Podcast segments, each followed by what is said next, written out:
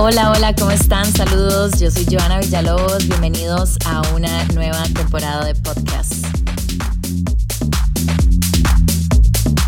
Tenemos un episodio de podcast, un nuevo tema, una nueva conversación que no hemos hablado antes y que me parece importante hablarlo. Las familias no tradicionales. ¿Qué realmente son las familias no tradicionales? Porque es un espectro muy amplio. Puede ser una familia que la mamá se hace cargo de la casa o el papá se hace cargo, no hay mamá, hay dos papás, hay dos mamás. Es una infinidad de diferentes familias. Se dice que en el mundo hay 13 tipos diferentes de familias. Hoy vamos a hablar sobre esto en Costa Rica porque creo que más allá que haya cierta cantidad de familias, creo que hay un sector que no está muy aceptado por los ticos en el país. Como siempre les digo, en cada episodio de podcast y en cada conversación, cada uno de nosotros tendrá una opinión diferente sobre el tema. Es completamente respetable. Mi objetivo siempre va a ser como que de alguna forma escuchemos otra perspectiva, tal vez hasta que nos cambie un poquito la forma de pensar, digerirlo un poco más fácil, escuchando a otras personas hablar de sus vivencias. Hoy vamos a hablar de las familias no tradicionales. Tenemos varias familias invitadas que quisieron hablar un poco sobre el tema, así que bienvenidos. Bueno, yo vengo de una familia no tradicional. Yo tengo dos mamás y un papá. Mi mamá biológica se casó con mi papá y cuando yo era una bebita, mi mamá se dio cuenta que eso no era lo que le gustaba, que no se sentía cómodo y que ella no quería eso. Entonces pues se divorció de mi papá y cuando yo tenía tres años llegó mi otra mamá.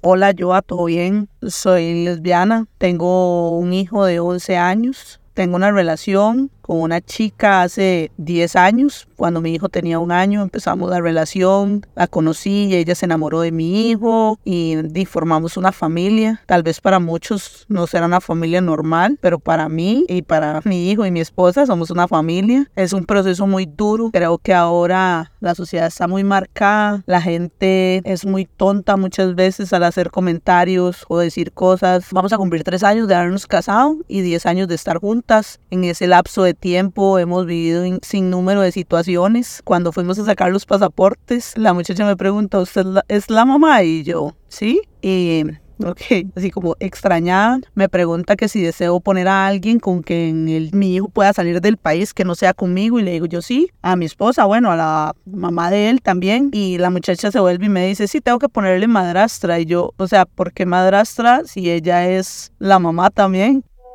Soy Ana, psicóloga de profesión, he sido también empresaria, tenemos un negocio propio. He conformado un matrimonio con una mujer maravillosa, empresaria también, y estamos juntas desde hace bastante rato. Mm, tenemos 23 años. Nuestro desafío ha sido no solo conformar una relación de pareja exitosa a nivel emocional, a nivel social, sino que ambas eh, decidimos también no tener hijos. Es decir, socialmente nos enfrentamos juntas a transgredir dos grandes mandatos sociales que tenemos las mujeres, casarse con un hombre y ser mujeres con hijos. Qué poderosa esa frase, porque sí, de alguna forma las mujeres tenemos ese rol en la sociedad o de casarnos con un hombre o tener hijos. Pero ese es otro tema de cual pronto hablaremos. Me llama mucho la atención que para mucha gente en la encuesta que realicé, habían dos opciones. Había gente que lo veía súper normal y otras personas que de alguna forma lo observan complicado tener una familia no tradicional y el 50% de personas lo vieron normal, pero entra otro 40 y algo de porcentaje que es un montón de gente que lo ve como un tema complicado. Entonces ahí llegamos a la conclusión que este tema sigue siendo un tabú en Costa Rica. Realmente tener una familia de dos mamás, dos papás, no solo viene a ser complicado, sino que también hay mucha gente que no lo acepta, que lo ve mal y hoy en este podcast vamos a escuchar a las chicas que tienen este tipo de familias, ¿por qué la gente lo ve mal? ¿Qué es lo que les dicen? ¿Qué es lo que ven? Imagínense qué difícil, ¿verdad? Es como para los chicos también, que son los hijos de estas familias, que la gente alrededor no lo vea normal cuando para ellos, cuando para ellos es su día a día. Ellos no piensan que hay algo que no está normal, pero sí tienen que lidiar con el bullying, con las miradas, con las personas que no están de acuerdo con este tipo de relaciones. Hola, mi nombre es José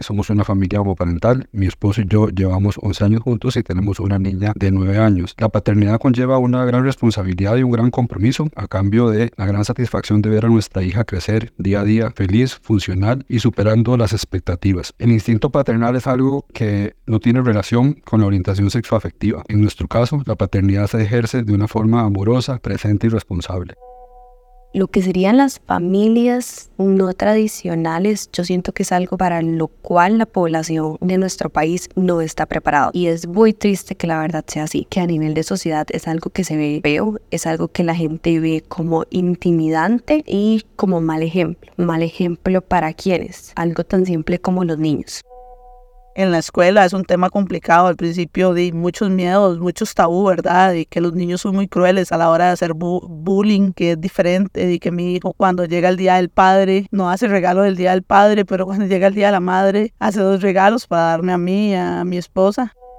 Sí decidimos vivir nuestra relación, sobre todo en los primeros 10 años, 15 años, de una manera muy, muy privada, podría decirse de bajo perfil. Es decir, eh, si no preguntan, no digo. Y muchas personas a mi alrededor, incluida mi familia y mi familia extensa, pues simplemente no preguntaban. Vivíamos y disfrutábamos. ¿Y por qué esto? Pues porque de alguna manera si, vives un poquito a la defensiva, hasta que empiezas a construir espacios mucho más seguros alrededor de personas en igual condición a la tuya. Ok, imagínense vivir mucha parte de nuestra vida ocultando quiénes somos ante la sociedad, ante nuestros amigos, incluso hasta nuestra familia, que debería ser nuestro núcleo más importante. Qué duro escuchar esto. A mí, la verdad, me causa mucha impresión que todavía en pleno 2023 como que no aceptemos que esta es la realidad de hoy en día, que sigamos en la negación de que no, esto no es así, esto no puede ser, esto es malo para nuestros hijos, para el futuro de la sociedad. Me parece que es, es un poco triste no, no poder aceptarlo y como dije al inicio de este podcast, cada quien tendrá su opinión con respecto al tema. Para los que se preguntan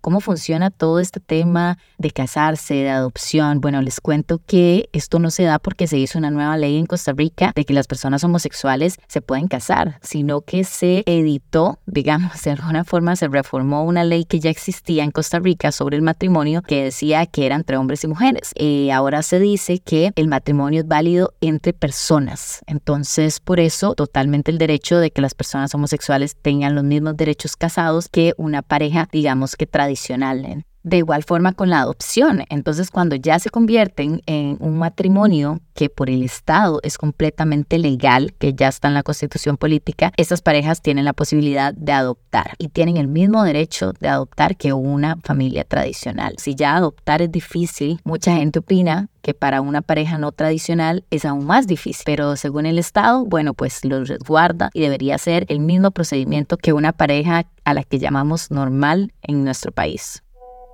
Psicológicamente me vi muy, muy afectada. Pasé varias situaciones muy difíciles, entre esas, pues ansiedad, depresión, anorexia incluso. Pero bueno, llega un punto de la vida donde uno dice, o sea, mae, o sea, o acepto esto y todo bien, o me sigo hundiendo. En todas las familias, ¿verdad? De ahí, familias disfuncionales, ¿verdad? Es un tema de que no creo que porque tengas dos papás o dos mamás no vayas a realizarte como persona, no vayas a ser un profesional, no vayas a ser una buena persona, no te vayan a dar una buena educación. O sea, eso es totalmente mentira. Hay muchas situaciones, digamos, hemos pasado cosas como hemos tenido que llevar las dos a, nuestro hijo al hospital y de ahí una se queda afuera porque no podemos entrar las dos. Luego le dijeron, ¿y usted qué parentesco tiene? Y ella le dijo, soy la mamá. Y donde le pidieron la cédula y no concordaban los apellidos, le dijeron que no, que así ella lo hubiera criado desde chiquitito, que la que tenía que estar adentro era yo porque yo era la mamá y creo que las dos somos la mamá porque ya como sea ella me ha ayudado a sacarlo adelante. Tiene 11 años en este momento y cuando yo la conocí a ella él tenía un añito. Son un sinnúmero de situaciones que vivimos las personas del mismo sexo que tenemos relaciones o que tenemos hijos en este país porque al final siempre hay personas que te ven diferente o por tu forma de vestir o por tu forma de ser Muchas veces nos preguntan, hey, ¿quién es el hombre en la relación? ¿Y para qué son así si siempre quieren buscar otras cosas? Comentarios estúpidos muchas veces. Si hay una persona que veía una pareja de muchachas agarradas de la mano o, algo similar y andan con un chiquito, lo primero que piensan es el chiquito que no vea eso porque es un mal ejemplo, ¿verdad? Porque ya el chiquito después, no sé, se va a confundir, el chiquito no va a entender qué es lo que está pasando porque es que es así. La mayoría de las personas considera que las familias muchacha, muchacha, muchacho, muchacho, por ejemplo, no son familias aptas para criar niños. Es súper doloroso, ¿verdad? Cuando familiares muy cercanos lo rechazan a uno, es sumamente doloroso, lo digo 100% desde mi experiencia. A esto sumado también cuando son de, de lugares rurales. Yo soy de Golfito, una zona sumamente rural en comparación al GAM, creo que es completamente distinto. El pensamiento de personas mayores de, no sé, 50 años en la zona sur es otra cosa en comparación a una persona de 50 años aquí en el GAM. Gente no quiere adaptarse y la gente siente que todo estaba perfecto como estaba antes para nosotros como familia no tradicional. Es un tema en el que uno tiene que estar preparado psicológicamente y tiene que estar bien como pareja para poder enfrentarlo porque la sociedad es muy cruel. La sociedad eh, juzga, la sociedad critica y la sociedad cree que tiene derecho a opinar sobre las otras personas. De lo que sí estamos seguros es que sí, Costa Rica es un país, las personas juzgan demasiado por lo que sea. Todos tenemos un vecino, todos tenemos una amistad todos tenemos a alguien que siempre está juzgando, que siempre está cuestionando a los demás y es ahí donde uno empieza a notar que todavía tenemos una sociedad sumamente retrógrada, que se tiene que meter en los asuntos de los demás. ¿Para qué?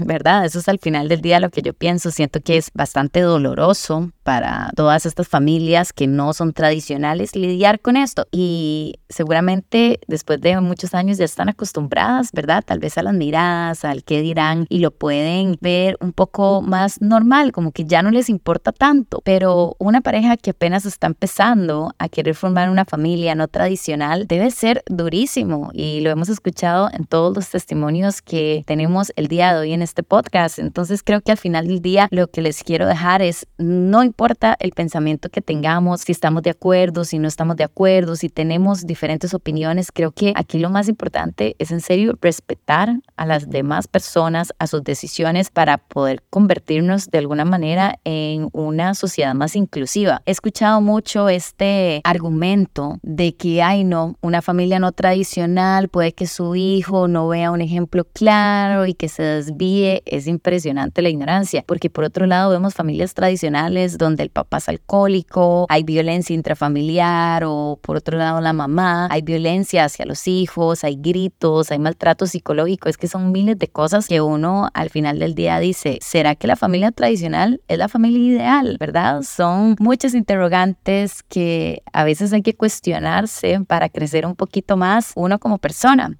Ha sido lo más lindo que a mí me ha pasado tener dos mamás, crecer con dos mamás, fue increíble. A mí nunca me faltó nada, nada. Y lo que más tenía en mi casa era amor y respeto. Fue muy, muy, muy lindo realmente crecer con dos mamás. Las acepto tal cual son, las amo y me siento súper orgullosa de ellas dos, en especial de mi mamá biológica que a pesar de ya estar casada y de tener una bebé, dijo, mae, no, esto no es lo que me gusta, yo no quiero vivir así. Y wow, o sea, verlo ahora desde el punto de vista donde ya sané todo, donde ya perdoné todo, para mí es un acto de valentía increíble.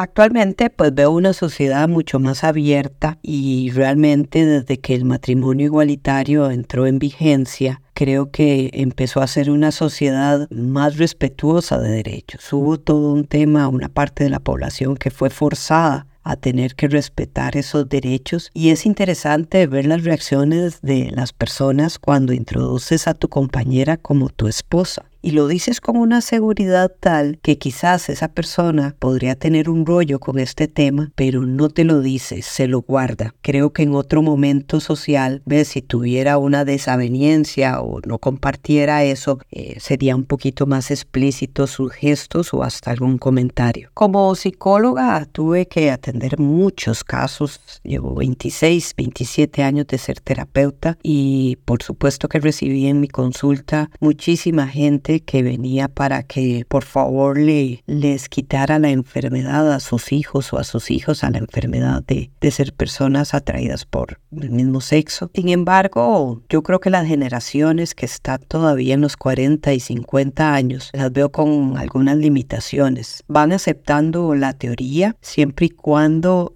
esa teoría no llegue a sus casas.